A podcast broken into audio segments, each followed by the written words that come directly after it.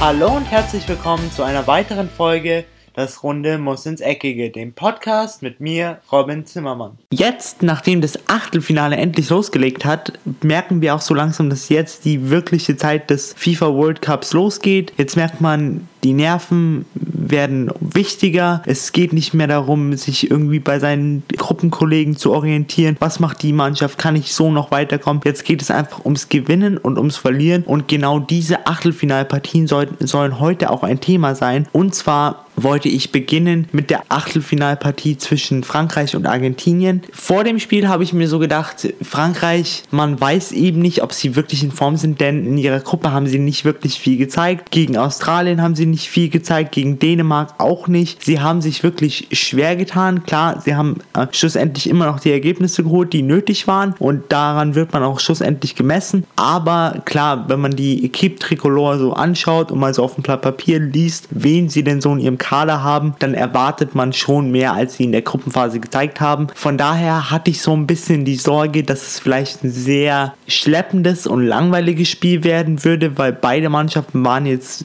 eben wie gerade gesagt Frankreich, aber auch Argentinien, die sich extrem schwer getan haben in der Gruppenphase und auch extrem einen auf den Nacken bekommen haben mit ähm, dem Spiel gegen Kroatien, wo sie 0-3 verloren haben, aber auch allgemein gegen Nigeria und Island haben sie sich sehr, sehr schwer getan. Von daher die Vorzeichen bei diesem Spiel standen wirklich auf Abtasten, sehr vorsichtig sein und möglichst nicht viel zulassen, aber es ist genau anders eingetreten, denn sie haben wirklich ein Torfestival abgefeiert. Es ging ging nämlich los in der 13. Minute mit dem ersten Tor von Antoine Griezmann, aber danach übernahm Frankreich so ein bisschen das Kommando bis zur dann 41. Minute, wie jetzt ein altbekannter Kommentator immer gesagt hätte, zum psychologisch richtigen Zeitpunkt, kurz vor der Halbzeitpause, kam dann Angel Di Maria und schoss den Ausgleich. Da bis dahin meiner Meinung nach ein bisschen überraschend, aber jetzt auch nicht so, wo ich jetzt sagen würde, komplett unverdient. Das Spiel war bis dahin immer noch sehr, sehr offen und blieb auch noch sehr, sehr offen über das ganze Spiel hinaus. Denn zu einem weiteren psychologisch richtigen Zeitpunkt, um mich hier nochmal wieder wie, äh, zu wiederholen, schoss dann der Rechtsverteidiger von Sevilla Mercado in der 48. Minute. Schon etwas überraschend, aber das 2-1 für Argentinien. Danach musste sich Frankreich erstmal wieder ein bisschen sammeln. Man hat so gemerkt, dass sie sich jetzt ein bisschen selber im Kopf müssen sie jetzt selber überlegen. Sie zweifeln jetzt gerade ein bisschen an sich. Mal schauen, was da so wird. Aber dann kam der ebenfalls ein Rechtsverteidiger und zwar der Rechtsverteidiger von Stuttgart, Benjamin Pavard, der wahrscheinlich jetzt von Stuttgart wegwechseln wird. Wahrscheinlich zu einem Verein, der nächstes Jahr in der Champions League spielt. So hatte das zumindest in einem Interview durchklingen lassen, dass er gerne nächstes Jahr Champions League spielen würde. Und mit diesem Tor, das er wirklich per Volley wunderschön genommen hat, hat er sich auf alle Fälle für einen Champions League Verein für nächstes Jahr beworben. Und zwar war das Tor in der 47. Minute und so konnte Frankreich ausgleichen. Und in der 64. Minute konnte dann Kylian Mbappé sogar die Führung erzielen durch das 3-2 und legte dann gleich nochmal vier Minuten später nach und machte das 4-2. Danach hat man wirklich gemerkt, bei bei Argentinien, sie glaubten nicht mehr wirklich an sich. Die Körpersprache war eher so, äh, wir wissen nicht mehr, was wir tun sollen, wir haben nicht viele Möglichkeiten. Gewisse Spieler kommen bei uns einfach nicht zum Einsatz, die eigentlich zum Einsatz hätten kommen sollen. Ich erinnere nur an Paulo Dybala, aber auch an Mauro Icardi, der zu Hause gelassen wurde. Da gibt es einfach eine ewig lange Liste von Spielern, die vielleicht bei diesem World Cup dabei hätten sein sollen, die es aber am Ende nicht in den Kader geschafft haben, aus welchen Gründen auch immer. Da muss man den Trainer fragen. Aber schlussendlich, trotz des Anschlusstreffers in der 93. Minute durch Sergio Cunaguero hat es dann nicht gereicht und so steht Frankreich als erster Viertelfinalist der WM 2018 fest. Ich muss sagen, verdient, aber auch ein bisschen glücklich, denn mit so einer Abwehrleistung muss man echt aufpassen, dass wenn man da gegen einen anderen guten, also gegen ein noch besseres Land kommt, wie zum Beispiel Brasilien, wie Spanien und wie sie auch alle heißen, dann kann man sich so viele defensive Fehler einfach nicht mehr erlauben. Das darf einfach nicht passieren. Aber ich bin mir sicher, dass Didier Deschamps das jetzt auch nochmal in der nächsten Woche ansprechen wird. Vielleicht auch nochmal ein paar extra Trainingseinheiten machen wird. Mal schauen, welche Abstimmungen müssen wir noch korrigieren. Wo müssen Umtiti und Varan noch besser funktionieren. Die Außenverteidiger müssen sich vielleicht ein bisschen mehr auf die Defensive konzentrieren. Klar, offensiv sind sie beide eine Waffe, aber Defensive ist natürlich auch wichtig, sollte man nicht vernachlässigen. Und dann bin ich mir sicher, dass es für Frankreich immer noch sehr, sehr weit gehen kann. Vier Stunden später am Samstag wurde dann gleich der zweite Viertelfinalist und, so, und sogleich der Gegner von Frankreich im Achtelfinale ermittelt. Und zwar in dem Spiel Uruguay gegen Portugal. Man kann das Spiel eigentlich so betiteln mit absolutem Wille gegen Weltfußballer. Mit absolutem Wille meine ich natürlich, dass Uruguay trotz ihrer nur 3,5 Millionen Einwohner ein absolut fußballverrücktes Land ist und wirklich alles dafür tut, im Fußball gut zu sein. Sie haben auch auf alle Fälle die Qualität im Kader. Ich erinnere nur an Torreira oder eben auch an die beiden Sturmspitzen mit Edison Cavani und Luis Suarez, die ja absolut Weltklasse sind, aber auch die Innenverteidigung von Atletico Madrid mit José María Jiménez und Diego Godin. Also sie sind auf alle Fälle nicht schlecht aufgestellt. Auf der anderen Seite der Main Man Cristiano Ronaldo, den fünfmaligen Weltfußballer, an dem auch an diesem Spieltag mal wieder die ganzen Hoffnungen einer ganzen Nation lasteten, denn jeder hat sich schon ein bisschen gedacht, wenn einer uns ins Viertelfinale schießen kann, dann ist es Cristiano Ronaldo, aber wenn man sich mal die Statistik anschaut, Cristiano Ronaldo hat noch nie in einem K.O.-Spiel in einer WM getroffen, also noch nie aus dem Spiel heraus. Er, klar, er hat schon mal einen Elfmeter verwandelt. Ich erinnere nur an das Elfmeterschießen gegen Spanien, aber ansonsten aus dem Spiel heraus konnte er noch nie ein Tor schießen. Ich muss sagen, vor dem Spiel war ich mir schon sicher, dass Portugal das machen wird, denn für mich war Portugal einfach die stabilere und offensiv stärkere Mannschaft. Ich meine, sie haben Spieler wie João Mario, wie Bernardo Silva, wie eben Cristiano Ronaldo, aber auch Ricardo Quaresma, André Silva. Das sind wirklich Namen, die sind absolut europäische Spitzenklasse. Klar, auf der anderen Seite hat man eben auch absolut europäische Spitzenklasse mit Edison Cavani und Luis Suarez, aber mir fehlte da einfach so ein bisschen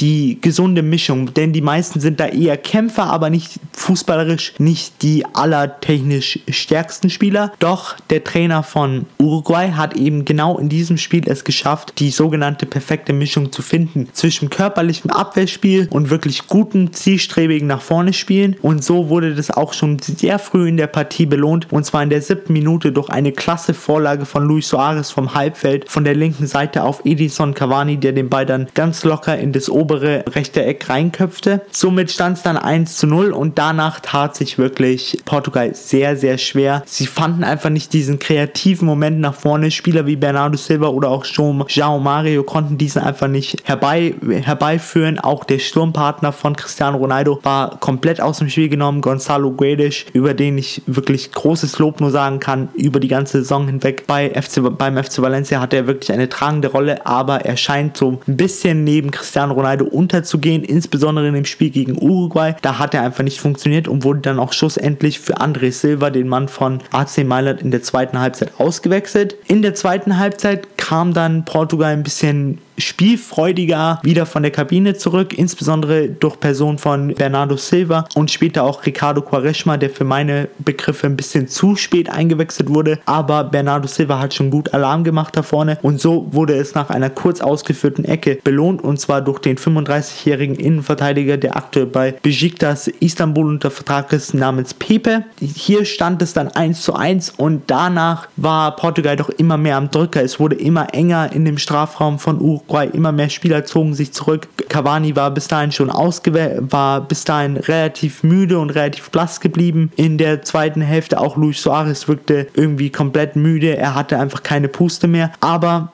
dann kam der Überraschungsmoment und zwar nur sieben Minuten nach dem 1 zu 1 konnte Uruguay durch einen extrem zielstrebigen Angriff von Bentancur, Luis Suarez und Cavani durch das 2 zu 1 von Edison Cavani wieder in Führung gehen. Danach musste aber leider Edison Cavani ausgewechselt werden aufgrund Wadenprobleme, so kam es dann später raus, aber man ist sich noch nicht ganz so sicher. Auf alle Fälle wurde danach sein, sein unteres Bein fixiert und auch gekühlt. Hoffentlich kann er natürlich bis nächste Woche Freitag mitmachen oder wieder mitspielen gegen Frankreich. Jetzt habe ich gerade schon verraten. Uruguay ist weitergekommen mit einem schlussendlich 2 zu 1. Ich muss sagen, es war verdient. Nicht das schönste Spiel, was ich gesehen habe, aber sie haben natürlich den absoluten Wille gehabt. Sie hatten einfach mehr Wille als Cristiano Ronaldo und die ganze portugiesische Mannschaft. Obwohl Cristiano Ronaldo kann man ihm auch nicht vorwerfen. Er hat wirklich alles versucht. Nur die Mitspieler um ihn herum haben es halt nicht geschafft, ihn in Szene zu setzen. Und durch Einzelaktionen hat er es auch nicht geschafft, das Bollwerk von Uruguay zu zerbrechen. Man könnte diese beiden Spiele, also sowohl Uruguay gegen Portugal als auch Argentinien gegen Frankreich, so zusammenfassen, dass es sehr enge, sehr offensiv geführte Spiele waren. Frankreich gegen Argentinien natürlich mehr als das Spiel Uruguay gegen Portugal. Und schlussendlich, dass zwei der größten Fußballer, die wahrscheinlich je gespielt haben, mit Messi und Ronaldo leider jetzt die WM-Bühne verlassen mussten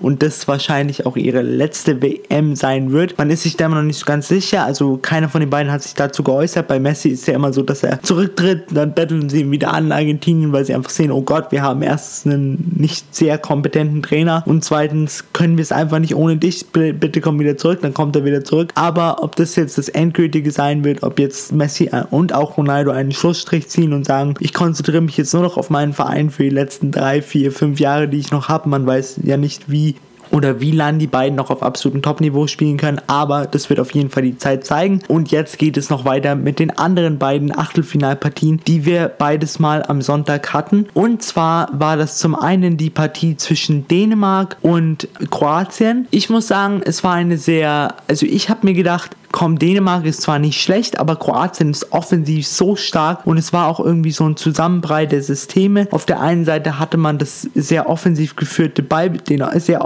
offensiv geführten Ballbesitzfußball und auf der anderen Seite hatte man eher das zurückziehende, abwartende Spiel von den Dänen mit sehr viel konterlastigen Angriffen mit Spielern wie Paulsen, Sisto, Braithwaite. Klar, die beiden Stürmer Jürgensen und Nicholson kann man da jetzt nicht mit reinnehmen, weil die sind beiden, beide eher ein bisschen langsam, aber mit Eriksen, Yusuf Paulsen oder auch Sisto kann man halt dieses Spiel spielen. Von daher war ich sehr gespannt, wie sich beide Mannschaften arrangieren. Ich hatte mir auch gedacht, dass es vielleicht ein bisschen Abtasten geben wird, so die ersten 20 Minuten, aber das war nicht der Fall, denn gleich in der ersten Minute schoss Dänemark das 1 zu 0 und zwar durch den Verteidiger Jürgensen. Es war nach einer Ecke ein bisschen glücklich, dass der Ball dann schlussendlich in, Ball in das Tor reingerollt ist, denn es waren doch sehr viele kroatische und auch dänische Spieler zwischen Jürgensen und dem Tor, aber schlussendlich hat der Ball von seinem Fuß dann den Weg ins Tor gefunden. Doch auch diese Führung hielt nicht lange, denn danach konnte Mario Mandzukic in der vierten Minute, also nur drei Minuten danach, gleich zum Ausgleich treffen, per Volley, der auftitschte und dann schlussendlich ins Tor ging. Ich kann euch dazu jetzt noch eine lustige Anekdote erzählen, denn als das Spiel losging, losging, wollte ich mir gerade noch was zu essen holen. Also ich bin in die Küche gegangen, habe mir was zu essen geholt. Ich kam zurück und ich sehe 1-1. Ich habe mir erst gedacht, das wäre ein Grafikfehler von der Anzeigetafel, aber nein, dann habe ich auf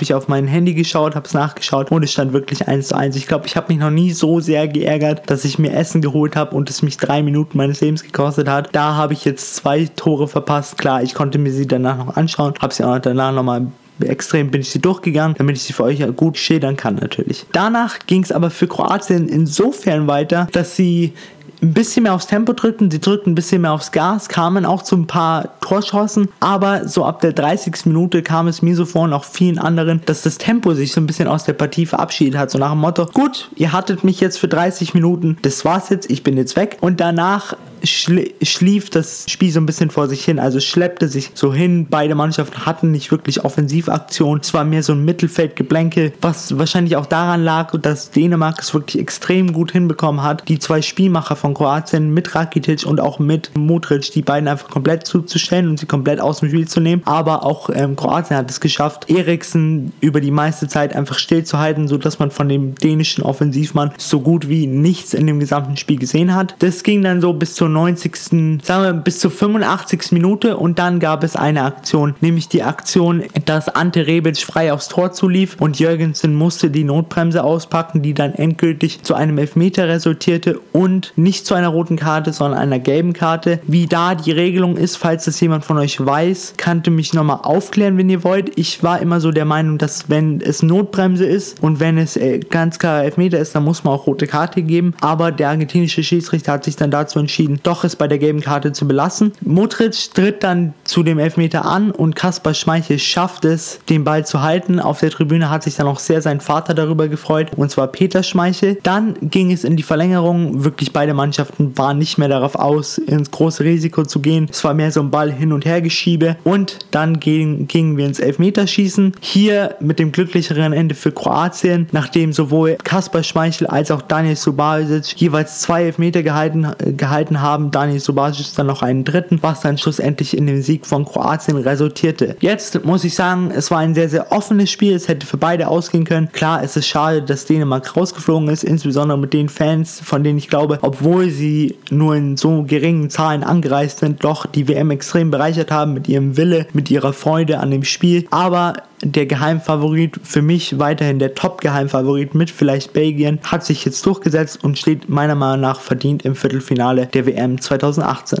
Aber nicht nur Lionel Messi und Cristiano Ronaldo verlassen jetzt die absolute Weltmeisterschaftsbühne, sondern auch ein spanischer Spieler und zwar Andres Iniesta wird jetzt, wie er bekannt gegeben hat, nach dem Spiel gegen Russland die Nationalmannschaft verlassen. Er wird ihnen den Rücken zukehren und sich auch nur noch auf seine Vereinskarriere mit jetzt Wessel Kobe, dem aktuellen Verein von Lukas Podolski, konzentrieren. Aber bei Andres Iniesta hat es noch einen anderen, hat es nicht nur den Grund, dass er jetzt zu alt ist und es nicht mehr, sich nicht mehr imstande dazu sieht, sondern auch, weil Spanien leider den Weg ins Viertelfinale gegen den Gastgeber Russland nicht geschafft hat. Ich muss sagen, viele meiner Freunde und auch Kollegen haben alle immer gesagt, ja, ich freue mich, wenn Russland weiterkommt, weil äh, es ist der Gastgeber und sie haben es verdient, dann ist die Weltmeisterschaftsatmosphäre immer noch da. Ich war mehr so der Meinung, ja, ich will aber schon, dass eigentlich der bessere von den beiden weiterkommt, weil ich einfach die spielerische Art, wie Spanien spielt und wie sie einfach zielstrebig nach vorne spielen, dass ich die einfach noch weiter in dem Turnier sehen möchte und auch noch mal gegen ein richtig, richtig gutes Land. Aber leider wird mir das jetzt verwehrt. Und ich muss auch sagen, in diesem Spiel gegen Rosa hat Spanien alles, was ich gerade beschrieben habe, komplett vermissen lassen. Das Spiel ging los, beide Mannschaften mehr abtasten und dann in der 12. Minute ging Spanien in Führung und zwar durch ein Eigentor von Sergej Ignasevich, dem russischen Abwehrspieler. Danach nahm aber Spanien noch mehr das Tempo aus dem Spiel und schob sich wirklich nur den Ball hin und her also es ging wirklich überhaupt nichts nach vorne, überhaupt keine Zielstrebigkeit. Und dann kam es, wie es kam, wie es kommen musste. Und zwar schoss dann Russland endgültig den Ausgleich in der 41. Minute mal wieder zum psychologisch richtigen Zeitpunkt durch Artem Zuba, dem Stürmer von Zenit St. Petersburg. Und danach war die Partie wirklich komplett vorbei. Also da ist nichts mehr passiert. In der kompletten zweiten Hälfte hatten wir keine Torchancen mehr, die wirklich nennenswert waren. Beide Mannschaften haben sich neutralisiert, wollten nicht viel nach vorne machen. Und so ging es dann schlussendlich letztendlich auch über die Verlängerung hinaus ins Elfmeterschießen. Und hier hat Russland den besseren Tag erwischt, denn durch ihre vier Schützen mit Igor Smolov, Ignacevic, der es wieder gut gemacht hat, durch sein, durch sein Eigentor Golovin und Cherischev, die alle vier getroffen hatten. Und bei Spanien hatte Koke und Iago Aspas verschossen. Und so steht jetzt auch der, Russ der Gastgeber Russland im Viertelfinale und bleibt weiterhin bei der WM 2018 als Team dabei damit geht jetzt auch Folge 53 meines Podcasts zu Ende. Ich hoffe natürlich, es hat euch wie immer gefallen. Und jetzt, da ihr die Folge um 2 Uhr online kommen wird, eurer Zeit, habt ihr ja noch genügend Zeit bis zum 4 Uhr Spiel Brasilien gegen Mexiko, dass ihr euch den Podcast noch anhört, damit ihr ein bisschen so Vorfreude habt, damit ihr noch ein bisschen mehr informiert seid über die anderen Spiele, die gestern passiert sind. Ihr könnt ja auch noch ein bisschen mit eurem Wissen prahlen, bei euren Freunden, bei euren Kollegen, bei wem auch immer. Ich hoffe natürlich, dass ihr das Spiel euch anschauen werdet. Brasilien gegen Mexiko kann ich euch nur empfehlen. Wird ein ein sehr offensiv geführtes Spiel und auch ein sehr schönes Spiel, weil sie auf beiden Seiten sehr viel technische Fußballer haben. Wenn ihr euch auf einen Spieler oder auf zwei Spieler von jeweils einer Seite fokussieren sollt, dann rate ich euch, schaut euch ähm, Coutinho näher an und auch Paulinho auf der brasilianischen Seite und vielleicht jemanden wie Layun und hier wegen Lozano auf der Seite von Mexiko. Das sind wirklich jeweils zwei Spieler, die man, auf die man achten sollte. Die hatten wirklich bisher eine richtig, richtig gute WM. Beide Spieler beide Gruppen von Spielern echt sehr erstaunlich. Also ich kann mich nur auf diese Partie freuen und ich hoffe ihr genauso. Später am Abend die Partie Japan gegen Belgien. Belgien wirklich sehr gut in das Turnier gestartet. Japan mit viel Glück ins Achtelfinale kommen aufgrund der Fair Play Regel, dass sie weniger gelbe Karten hatten als Senegal. Jetzt mal schauen, ob Japan das mit spielerischem Können wieder gut macht und da sich auch verdient dann in die K.O.-Runde der Weltmeisterschaft gekommen ist. Ich gehe aber mal stark davon aus, dass die Männer rund um Eden Hazard, Romelu Lukaku und auch Kevin De Bruyne das Rennen machen werden und so dann auch verdient ins Viertelfinale einziehen werden. Auf jeden Fall habt viel Spaß an diesem Montag. Ich hoffe, ihr schaut euch beide Partien an, ihr habt genügend Zeit. Wenn nicht, nehmt euch einfach die Zeit. Welt, äh, Weltmeisterschaft ist nur einmal alle vier Jahre, also gönnt euch die Zeit. Bis, bis dahin, wir hören uns wieder am Freitag. Ich bin raus und ciao. Und das war's auch schon wieder mit einer weiteren Folge Das Runde muss ins Eckige, dem Podcast, wo ihr alles rund um König Fußball kompakt auf die Ohren bekommt.